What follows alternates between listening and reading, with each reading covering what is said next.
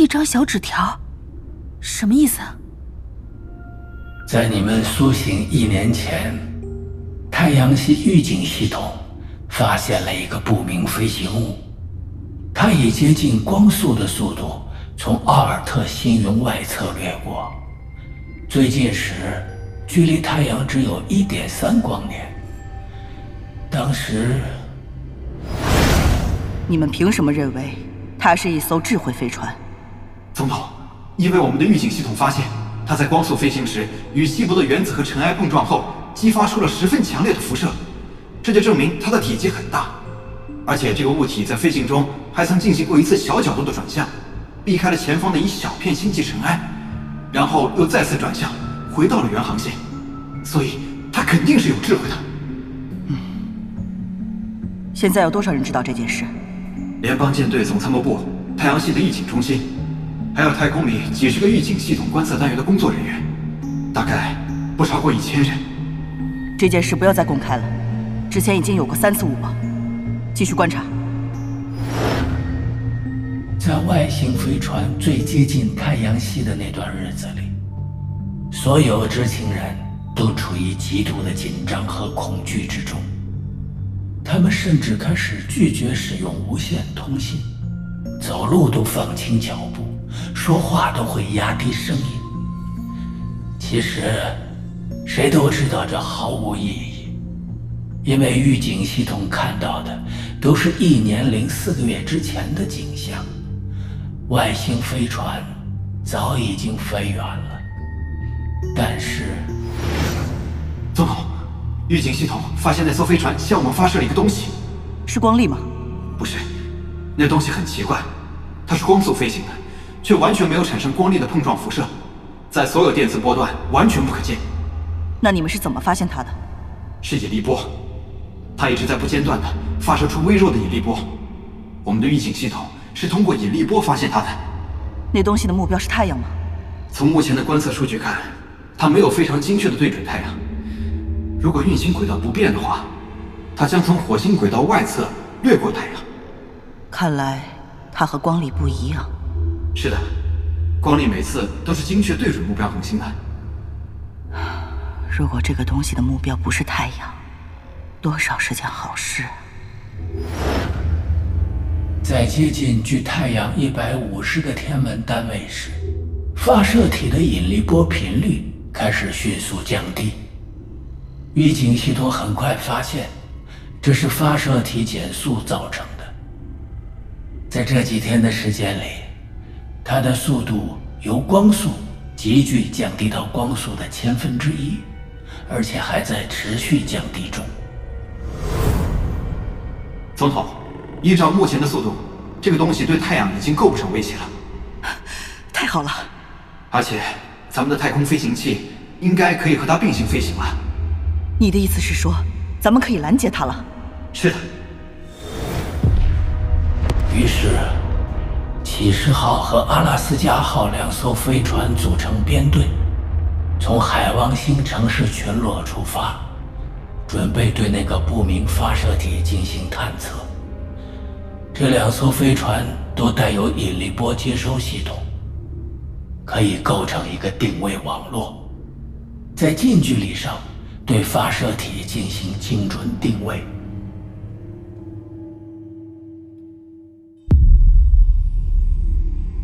三体》宇宙授权，刘慈欣原著，喜马拉雅出品，七二九声工厂制作，《三体》广播剧最终季第十一集，一张小纸条。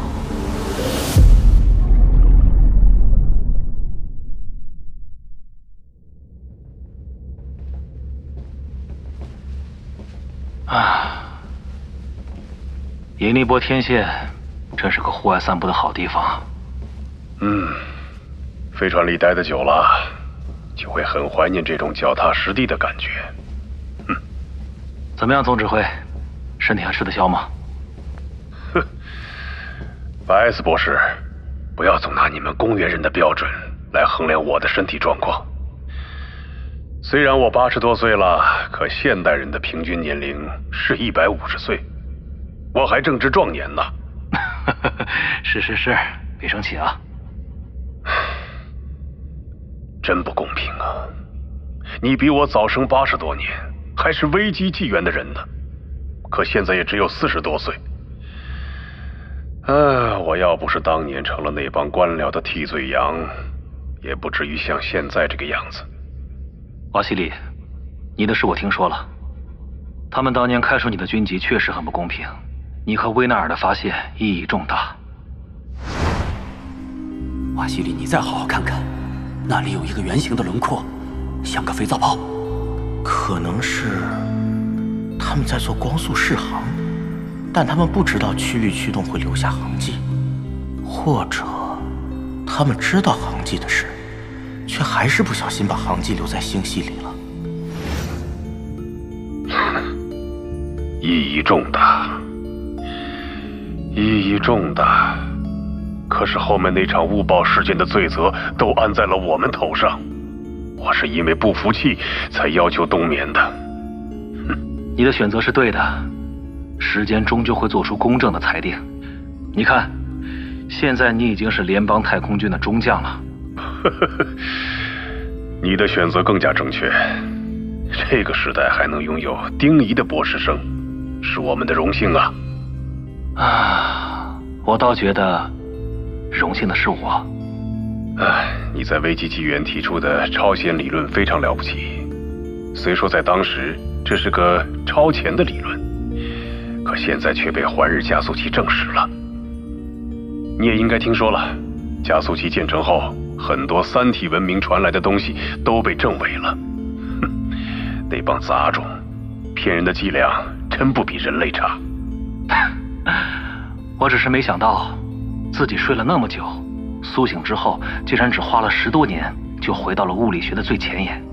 这种感受似曾相识吧？是啊，但人类的自信和傲慢已经荡然无存了。嗯，再也没有那么壮丽的恒星级战舰方阵了。嗯，对了，你看这是什么？嗯。这是什么东西的金属零件？嗯，一百多个小时前，我们在航线附近探测到一小片金属漂浮，派出一艘无人太空艇取回来几件，这就是其中一件。我查了，这是危机纪元末恒星级战舰聚变发动机上的一个零件，冷却控制部分的。这是末日战役的遗物。应该是，这次找到的还有一只座椅上的金属扶手和一块舱壁碎块。这一带是末日战役古战场的轨道范围，所以掩体工程开始以后，经常会发现一些古战舰的遗物。已经过去两百年了，快跑！傻孩子们，快跑啊！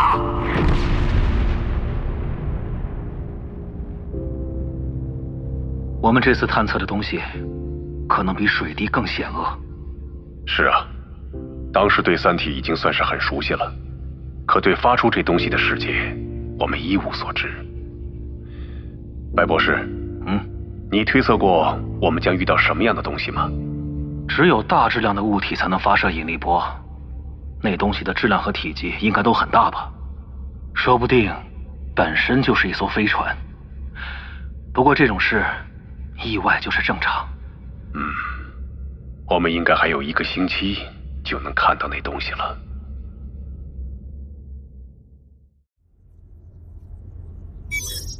这里是第一探测分队总指挥瓦西里。现在启示号距离发射体只有一万千米，它发出的引力波信号非常清晰，可以精确定位。但是在那个位置上，雷达探测没有任何回波。可见光观测也什么都没发现，请预警中心指示下一步操作。第一探测分队，请将启示号与发射体的距离缩短至一千千米。指令收到。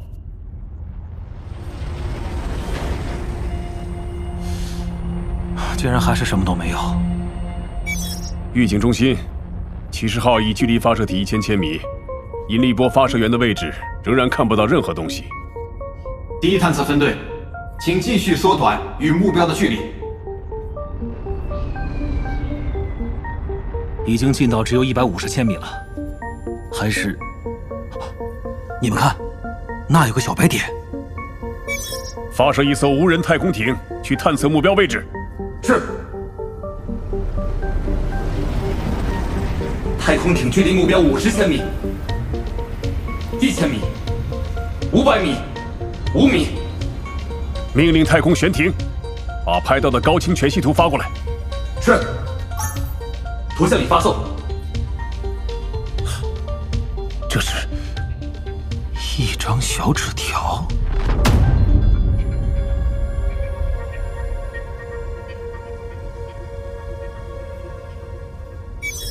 这里是第一探测分队总指挥瓦西里。经过检测，该发射体为长方形膜状物，长八点五厘米，宽五点二厘米，极薄透明，看不出任何厚度。对任何频段的电磁波都不反射，也没有检测到任何其他辐射。它表面发射白光，看上去就是一张纸条。请预警中心指示下一步操作。我认为至少可以判定这张纸条是不太可能摧毁太阳系的。是啊，不清楚它的原理，或许它能摧毁几艘飞船，但整个星系确实不可能。我觉得它就像一根洁白的羽毛。还挺好看。对了，你们说它既然像纸条，会不会就是一封信呢？还是不要放松警惕？你们都忘了水滴了吗？第一探测分队尝试抓取纸条，获取更多信息，请务必小心。指令收到，派出一艘装有机械臂的太空艇抓取目标。是。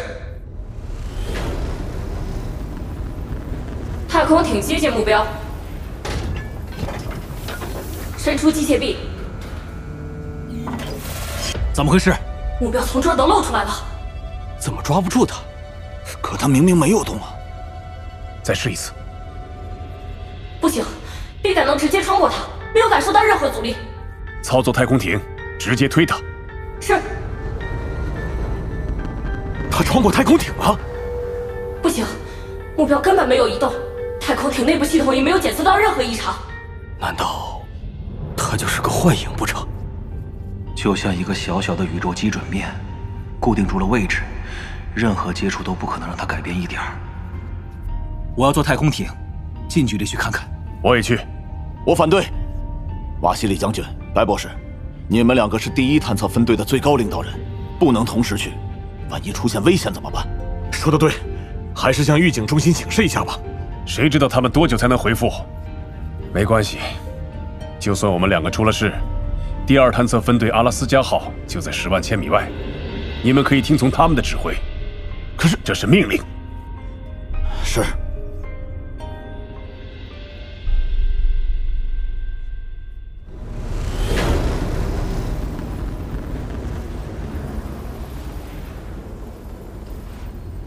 白博士，当年你的导师也像我们这样吧？嗯。我们都在驶向一个巨大的未知，驶向未知的命运。不要担心，这次我们应该相信直觉了，就像你的导师那样。嗯。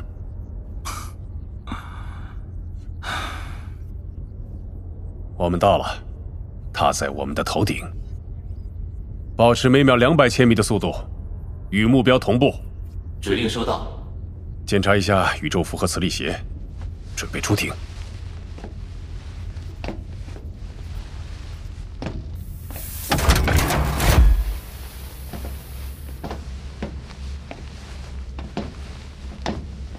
果然。是一个发光的透明体，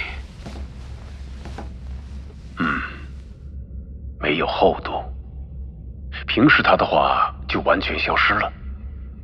让我看看，你伸手干什么？想想我的导师。如果他真的是一封信，也许需要我们这些智慧生命的本体直接接触才能释放出信息。你就让我碰他一下吧。好吧。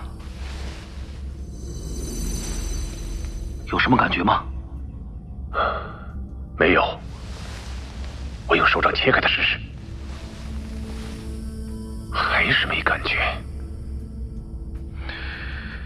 它好像是另一个宇宙的投影，与我们的世界完全没有关系。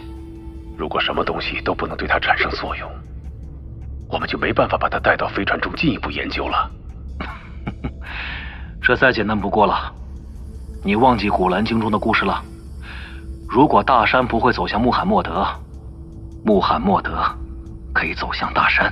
嗯，对呀，咱们可以让启示号靠近这个纸条，让它进入飞船内部。我们可以以相同的速度一起飞回太阳系。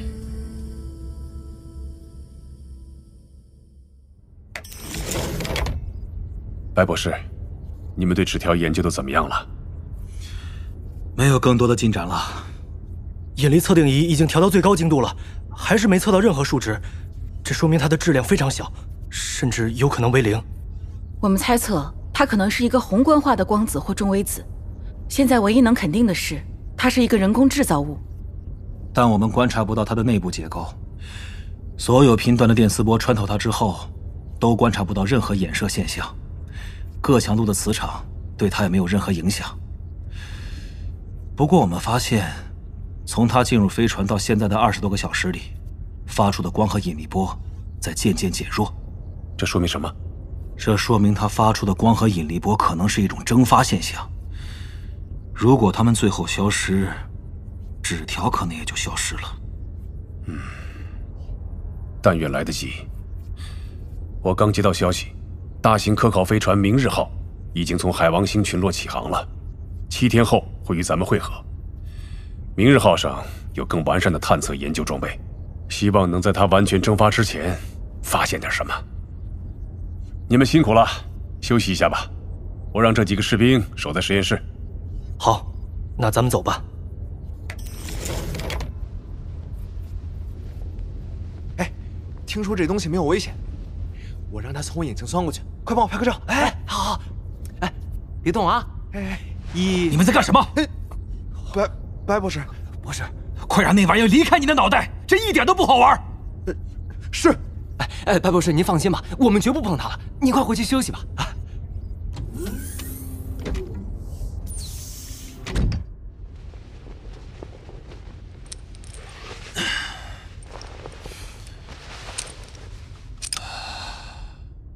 睡会儿吧。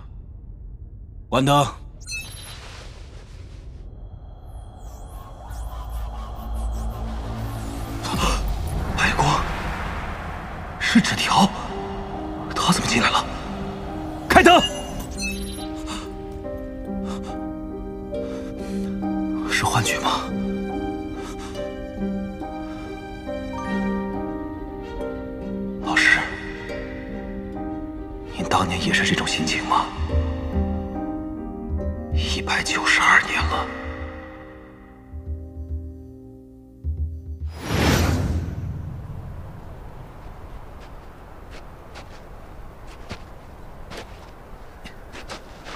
丁老师，太阳快下山了，咱们要不要回地下城啊？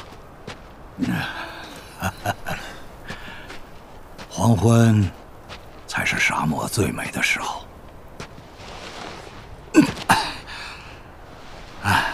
来，白四，咱们躺会儿。嗯。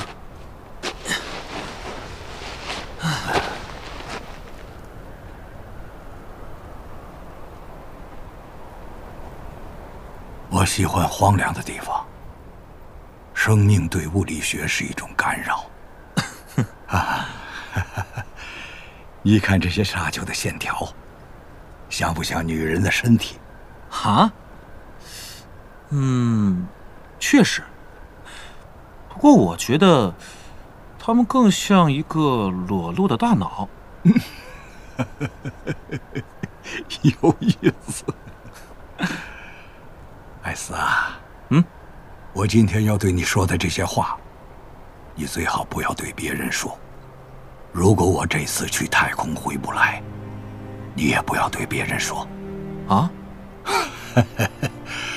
倒没什么特别的原因，只是不想让人家笑话。丁老师，那您可以等回来之后再对我说。我还等着您亲口告诉我，近距离接触三体探测器是什么感觉呢？首先，你回答我一个问题：不考虑量子不确定性，假设一切都是决定论的，知道初始条件，就可以计算出以后任何时间断面的状态。假如有一个外星科学家，给他地球在几十亿年前的所有初始数据，他能通过计算预测出今天这片沙漠的存在吗？嗯，当然不能，因为这片沙漠的存在不是地球自然演化的结果，沙漠化是人类文明造成的。文明的行为很难用物理规律把握吧？很好，那为什么我们和我们的同行？都想仅仅通过对物理规律的推演，来解释今天宇宙的状态，并预言宇宙的未来呢？我感觉这已经是物理学之外的事了。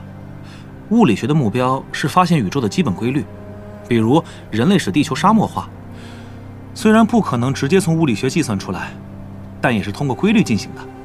宇宙规律是永恒不变的。丁老师，您怎么了？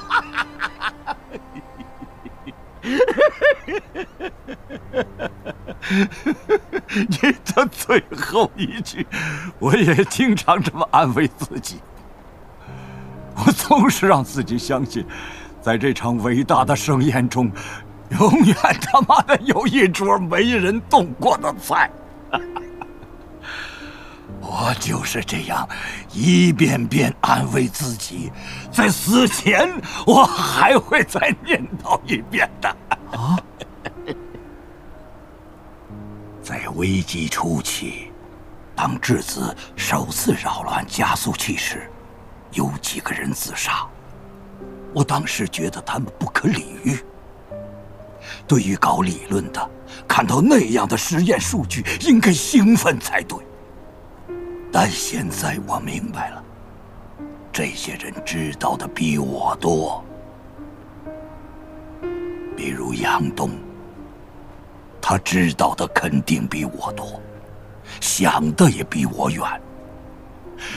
他可能知道一些我们现在都不知道的事。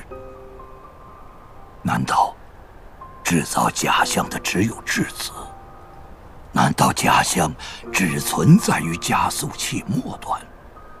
难道宇宙的其他部分都像处女一样纯真，等着我们去探索？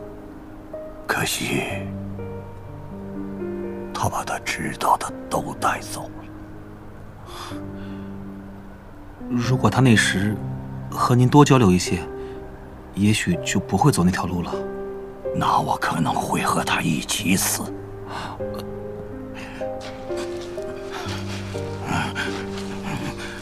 如果我回不来，我屋里的那些东西都归你了。我知道，你对我从公元世纪带来的那些玩意儿很眼馋。那是，特别是那套烟斗。啊，不过我想我得不到那些东西的。但愿如此吧。我还有一笔钱。老师，钱的话，我是想让你用它去冬眠。时间越长越好。当然，这对你自愿。我有两个目的：一是想让你替我看看结局，物理学的大结局；二是怎么说呢？不想让你浪费生命。等人们确定物理学是存在的。你再去做物理也不迟嘛。这好像是杨东的话，可能并非妄言。老师，您先别挖了，这沙坑好像越来越大了。来，快起来！来，太深了，咱们快离开这儿，回车上去。好，来。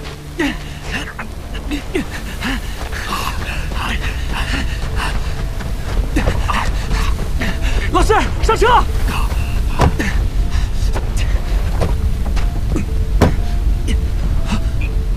他要被沙子带到坑里了！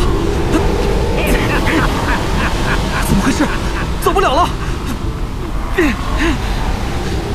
快走！该死！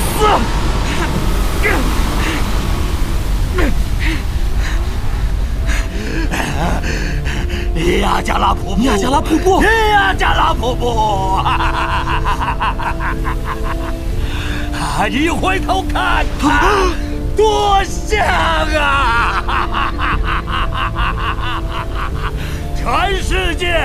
都会被吸进去的！快啊！该死的，快走！傻瓜，你以为我们能逃脱？逃逸速度？你怎么不算算逃逸速度？你有屁股读的书吗？啊！哈哈哈哈哈！快看呐，我们马上就要掉进去了！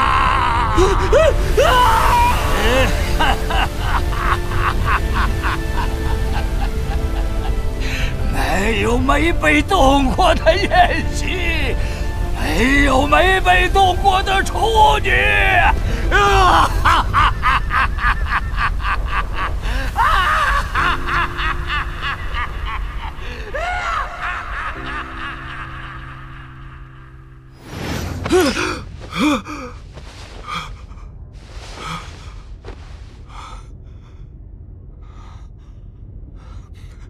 纸条，瀑布，糟了！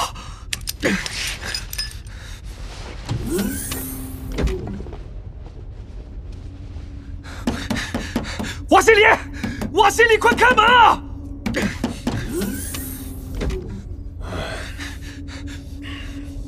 怎么了，白博士？将军，不要把那个东西，就是那个纸条，不要把它留在飞船里，或者说，不要让启示号停在那个东西上，立刻离开它，越远越好。你发现什么了吗？没有，只是直觉。你脸色很不好，是累坏了吧？我觉得你多虑了，那东西好像，好像什么都不是，里面什么都没有，应该是无害的。别傲慢！什么什么？我说别傲慢！弱小和无知不是生存的障碍，傲慢才是。想想水滴吧。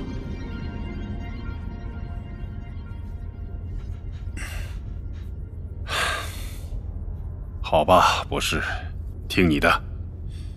我会命令骑士号离开纸条，与他拉开一千千米的距离，只在他附近留下一艘太空艇监视。要不，两千千米。你看着办吧，反正远些好。我会尽快写一个正式报告，把我的推测上报总部。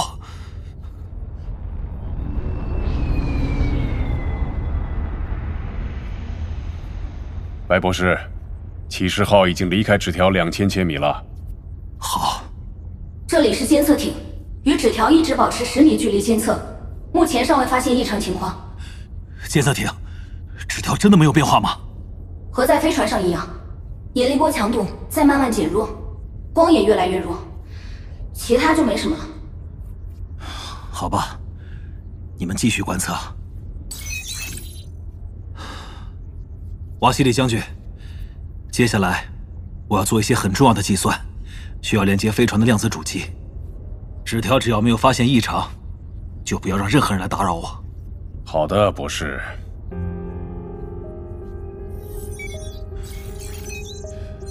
如果它的数值是，那么波动曲线，不对，不对，不对，逃逸速度是，不，不会的。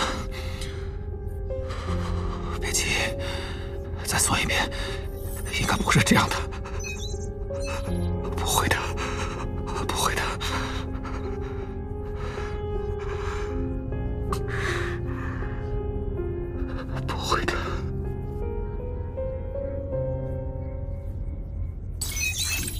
白博士，监测艇来消息了。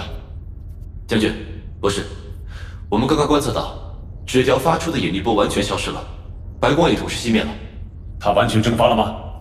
应该不会，只是看不到了。你们再观测一小时，如果还没有变化，就返回吧。监测艇，监测艇，收到，请回复。青色亭。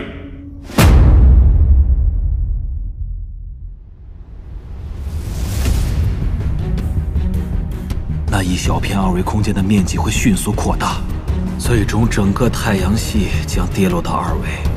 逃逸速度是多少？光速。孩子们，都结束了，但我们还是希望星环号能去冥王星。您是罗辑吗？还能是谁？奇怪，没有博物馆的字样吗？这一切只是一块墓碑。我们确实已经得出了把信息保存一亿年左右的方法。它就是把字刻在石头上。